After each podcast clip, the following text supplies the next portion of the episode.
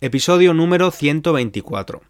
Cómo estudiar español y ganar fluidez de forma autónoma. Hola estudiante, ¿cómo va? ¿Cómo va la semana? Aquí en Londres el tiempo está un poco loco. Estamos a las puertas de la primavera, pero está nevando.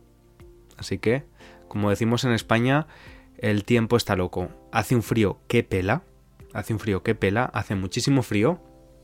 Y yo estoy aquí grabando el podcast con mi pijama y mi bata. eh, Calentito. Es lo bueno del podcast, que no necesitas ni peinarte, ni arreglarte, ni ponerte ropa bonita, como pasa con los vídeos en YouTube, ¿no? Que me tengo que, que adecentar, aparecer un poco decente delante de la cámara. Pero el podcast es mucho más sencillo. Bueno, Recuerda que puedes usar la transcripción gratuita si lo necesitas y las flashcards de vocabulario para retener todas esas palabritas, expresiones que quizás no conozcas y las puedes memorizar con las flashcards de una mejor manera. Los dos recursos, la transcripción y las flashcards, las encontrarás en la página web www.spanishlanguagecoach.com. Hoy vamos a hablar de estudiar español de forma autónoma con el foco en ganar fluidez. Y para ello voy a hablar con una oyente de este podcast. Ahora te la presentaré en unos minutos. Antes te quiero informar de que el día 21 de marzo, martes, se abren las inscripciones de mi curso online Español Ágil para estudiantes de nivel intermedio. Recuerda que es un curso online, en línea, un curso de autoestudio y es un curso sobre todo, yo diría, muy dinámico. Hemos superado ya los 10.000 comentarios. Estoy alucinando, los 10.000 comentarios. ¿Y esto qué quiere decir? Pues que la gente que se ha inscrito al curso en estos últimos meses está muy motivada. Son todos unos motivados y um, la verdad es que es gente que, que está muy determinada con su español y que se le ocurra, que trabaja bastante y que quiere ver resultados y está ahí para trabajar. Así que si te apetece o si estás buscando un programa estructurado que te ayude a mejorar la producción oral del español, porque el foco está en eso, la naturalidad y también la precisión de la gramática del nivel intermedio, puede ser una buena opción para ti. En la descripción del episodio tienes el link, el enlace con más información, o también puedes ir a la página web y ver la información completa. Si te interesa, puedes dejar tu correo electrónico en la lista de espera y te avisaré cuando esté disponible para inscripciones nuevas. Decía que vamos a hablar en el episodio de hoy de cómo estudiar español y ganar fluidez de forma autónoma, ¿no? Por tu cuenta. O estudiar solo o sola.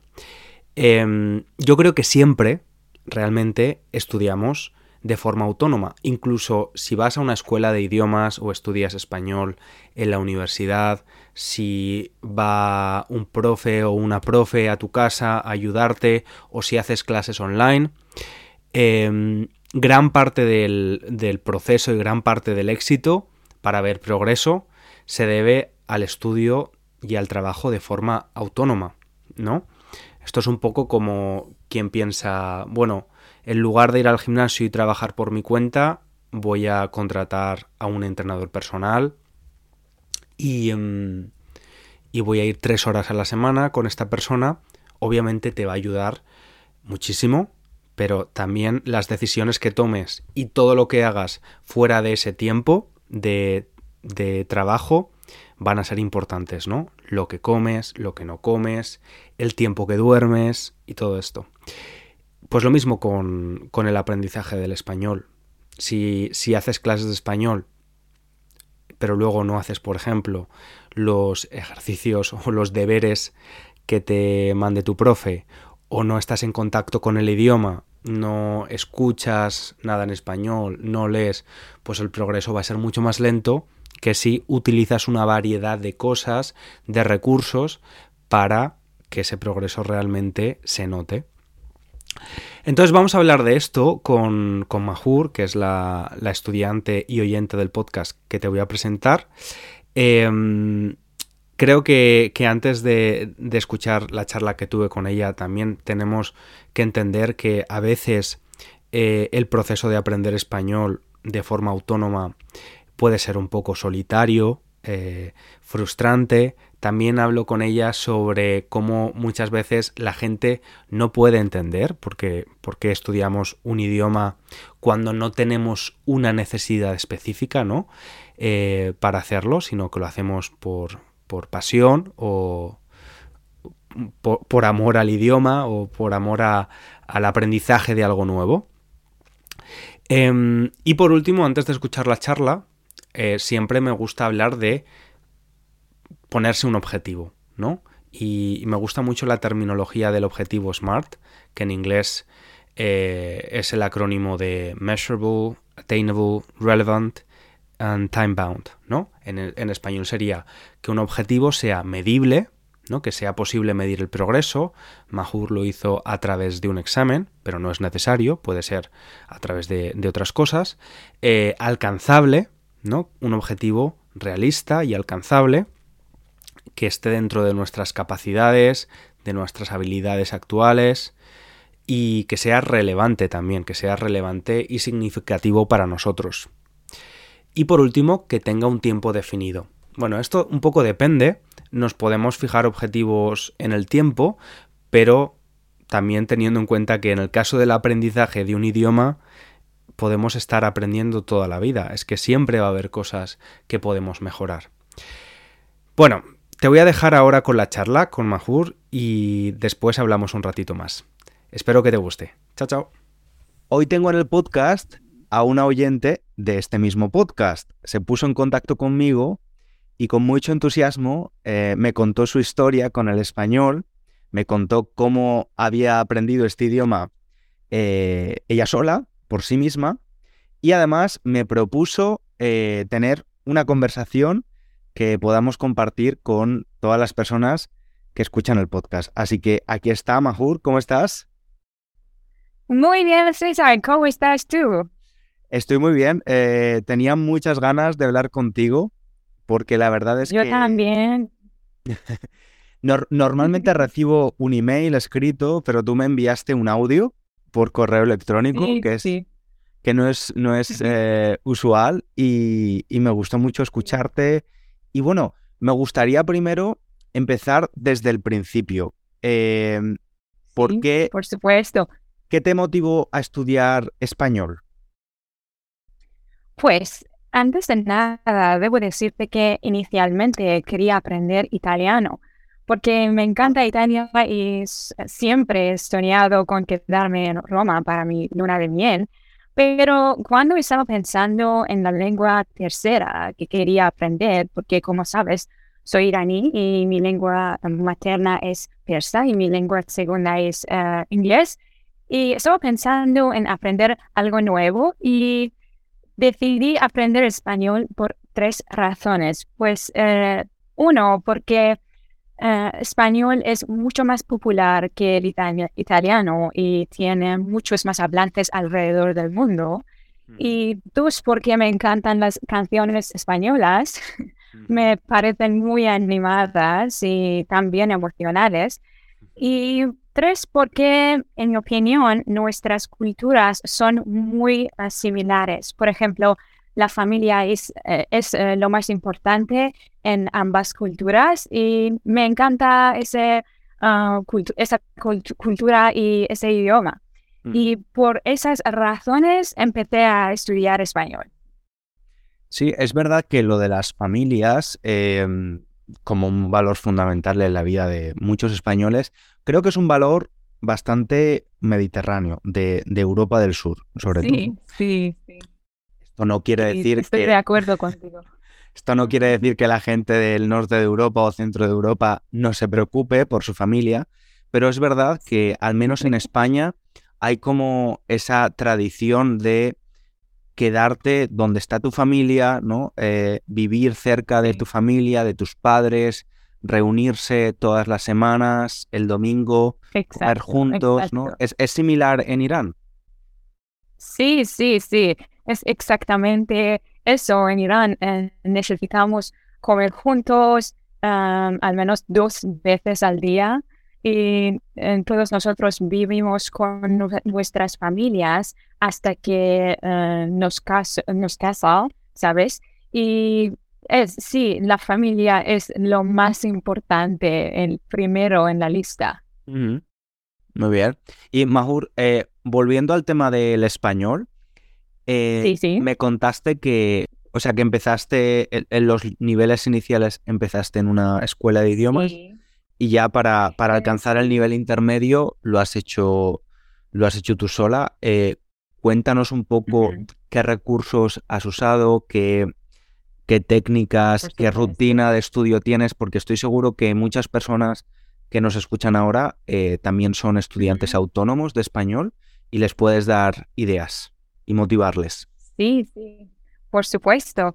Pues después de, eh, esas clases, pues eh, compré los libros de nivel A1 y A2 y empecé a estudiar por mí sola. Y no era imposible, la verdad es que era un poco difícil, pero ya había aprendido la gramática principal y podría usar un diccionario para entender los vocabularios.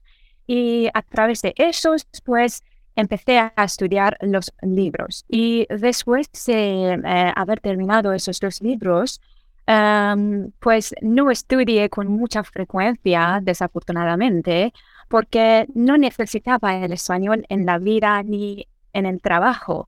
Es que no em, estudié con mucha frecuencia, pero estaba haciendo algunas tareas en línea y eh, también usé eh, la app de Duolingo y eh, también Duolingo tiene un podcast y es una mezcla de del inglés y el español y eso funcionó perfecto, perfectamente para mí porque aunque no podría aprender, no podría entender todas las palabras españolas, podría entenderlas a través de las partes en inglés. Y después, ah, pues podemos eh, creo que ya era hora de, que avanzaremos eh, al año 2021, cuando conocí a mi marido.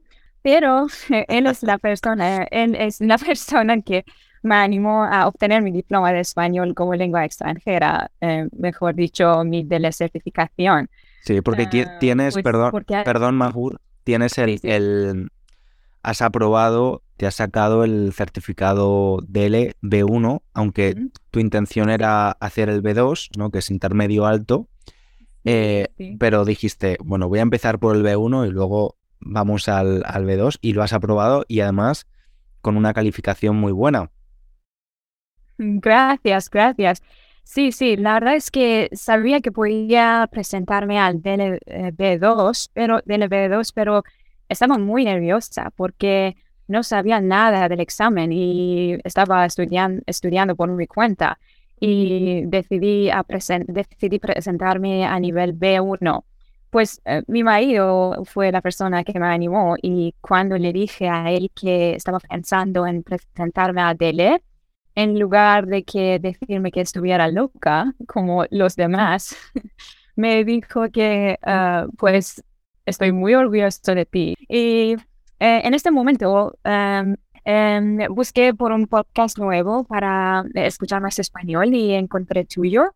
Y decidí seguirte después de haber escuchado un episodio, pero no puedo recordar cuál fue, pero me encantó.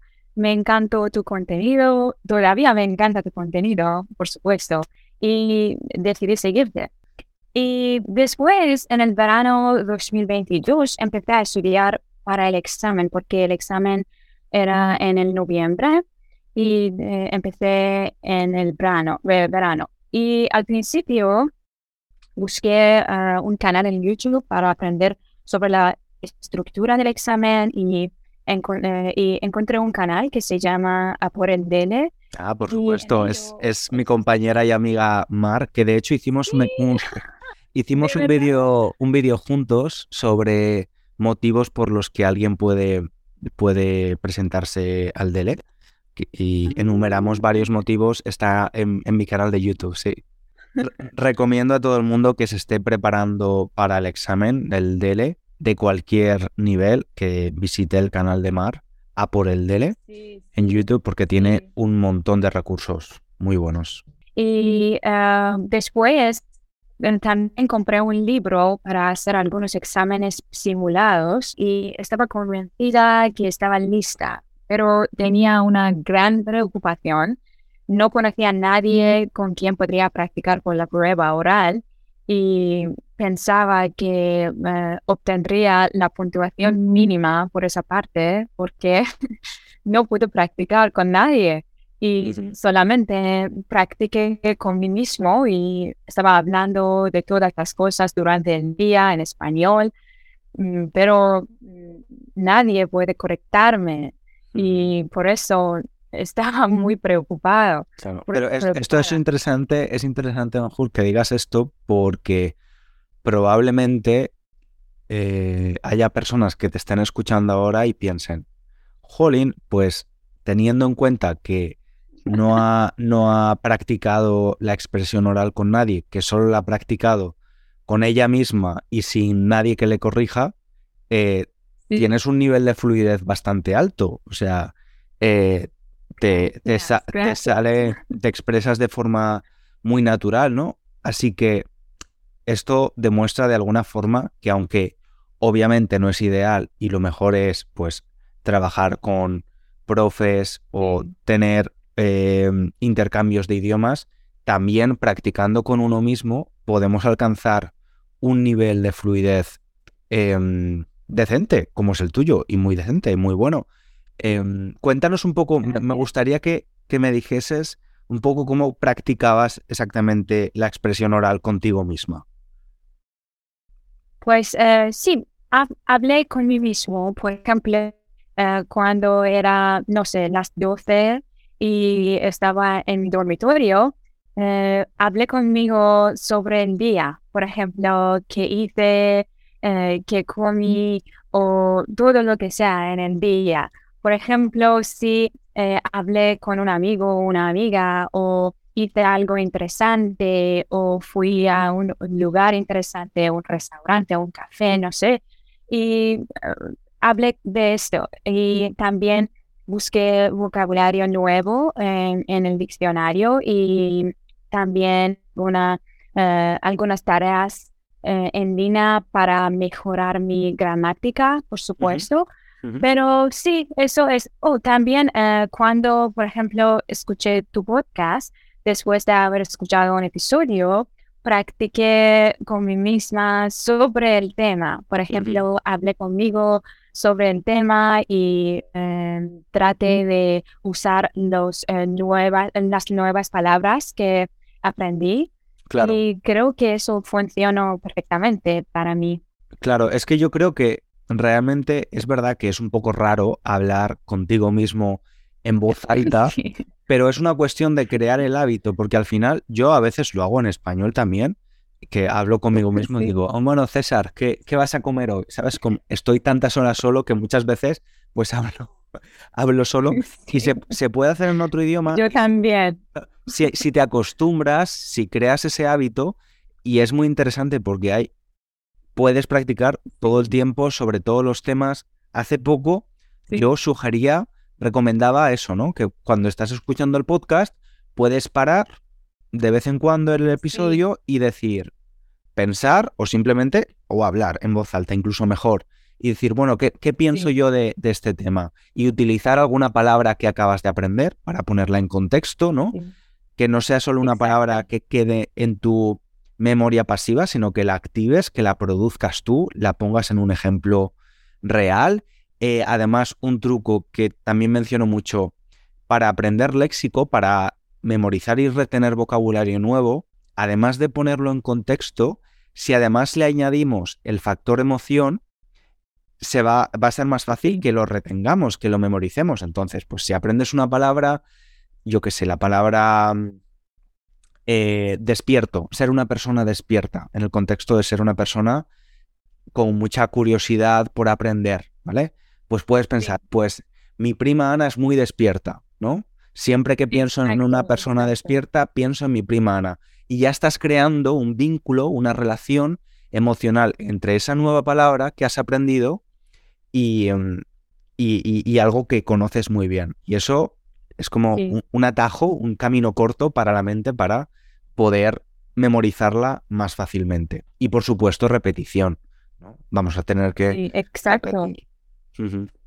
Con ejemplos reales eh, podemos aprender las palabras mucho mejor. Estoy de acuerdo contigo. Claro, claro.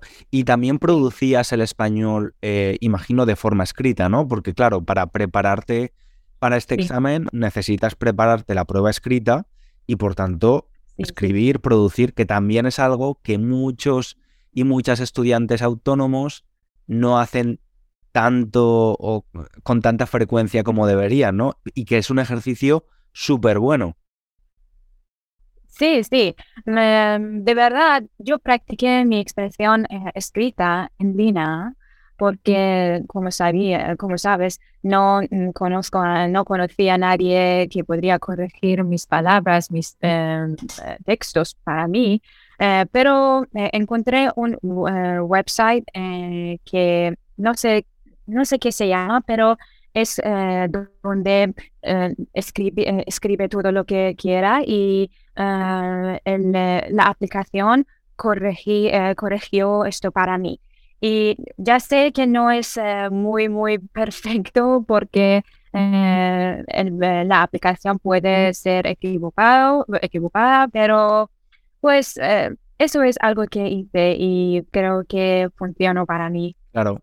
Sí, yo, mira, hace poco en YouTube también hice un vídeo que se llama eh, Mejora tu español con la inteligencia artificial y explico cómo una herramienta de inteligencia artificial puede ayudarte a corregir un texto que has escrito. Entonces, como dices, a ver, es un recurso bueno, pero es verdad que no sustituye a profes porque, claro, un profe te diría, además de corregirte, te daría recursos, te diría también Em, cómo puedes expresar eso de otra forma, pero adaptado al nivel que tú tienes en ese momento, porque quizás la, herramienta te, corrige, pero te, te, da un texto que es con un nivel y un registro muy superior al que tú necesitas tener en este momento, ¿sabes? Entonces, obviamente no es perfecto, pero como siempre digo, Internet ha democratizado el aprendizaje de idiomas y cuando no nos podemos permitir gastar mucho dinero en,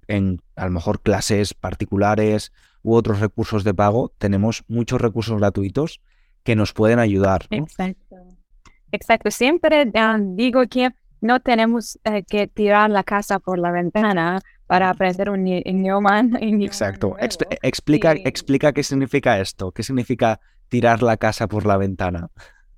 Pues eh, significa cuando eh, pagas mucho dinero para alguna cosa. Por ejemplo, cuando eh, algunas personas se celebró su boda en muy lujo y en muchas cosas caras y podemos decir que tiran la casa por la ventana. Exacto, exacto. Muy bien, muy bien explicado.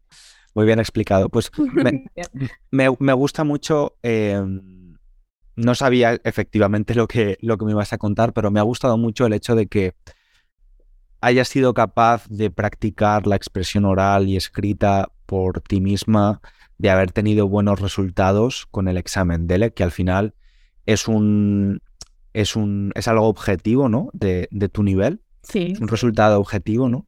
Y, y, es algo que yo siempre pongo mucho, mucho hincapié, es decir, hablo mucho de ello y de hecho mi curso español ágil está basado en eso, en que los estudiantes dejen de simplemente leer o escuchar y practiquen la expresión oral, practiquen la expresión escrita, porque al final producir es la mejor forma de mejorar, de activar tu español y de progresar, que es lo que la mayoría de estudiantes eh, quieren. Mahur, em, muchísimas gracias por explicarnos cómo, cómo ha sido tu proceso, tu viaje con el español hasta ahora, porque imagino que sigues y vas a continuar progresando, ¿no? Y tienes objetivos más altos. Eh, muchísimas gracias por tu tiempo, ha sido un placer hablar contigo. Sí, también, también a ti. Em, estoy muy, muy feliz y te agradezco mucho esta oportunidad. Gracias, Mahur. Un abrazo. Un abrazo grande. Un abrazo. Muchas gracias, Manjul, por tu tiempo y gracias a ti también, estudiante, por escucharnos. Em, por último, quiero, quiero decir, eh, ya lo he comentado antes, ¿no? La importancia de variar los recursos que utilizamos para nuestro aprendizaje. Cada vez hay más y más nuevos, más tecnológicos, más avanzados. Hace poco te hablé en YouTube, en mi canal de YouTube, de el uso de la inteligencia artificial para aprender español. Puedes ir a verlo si no lo has visto. Dejaré el link en, en la descripción del episodio también. Y um, lo importante también es que no tenemos que usarlo todo. Es decir, podemos yo siempre estoy a favor de probar, experimentar, pero no todos los recursos o no todos los tipos de aprendizaje son válidos para todo el mundo, porque somos personas con necesidades diferentes, habilidades diferentes y quizás eh, pues a ti el uso de la inteligencia artificial no es lo tuyo, no es el modo perfecto de aprender y a otra persona pues le encanta, le motiva, le parece interesante entonces, creo que es importante saber que tampoco tenemos que usarlo todo. Por cierto, este domingo día 12, también en YouTube, te voy a presentar en el nuevo vídeo que, que voy a subir, un vídeo titulado algo así como España versus Latinoamérica, o Hispanoamérica, mejor dicho. Voy a presentarte varias palabras Em, que tienen un significado muy diferente en España y en otros países de Hispanoamérica.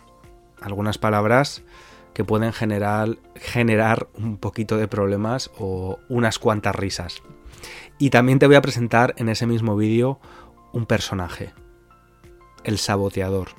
Y creo que hablaremos de esto, de nuestro saboteador, eh, en este podcast en el futuro, porque creo que puede ser un tema interesante. Ahora te dejo y te espero en el próximo episodio. Nos escuchamos en el próximo episodio. Que vaya muy bien. Un abrazo grande.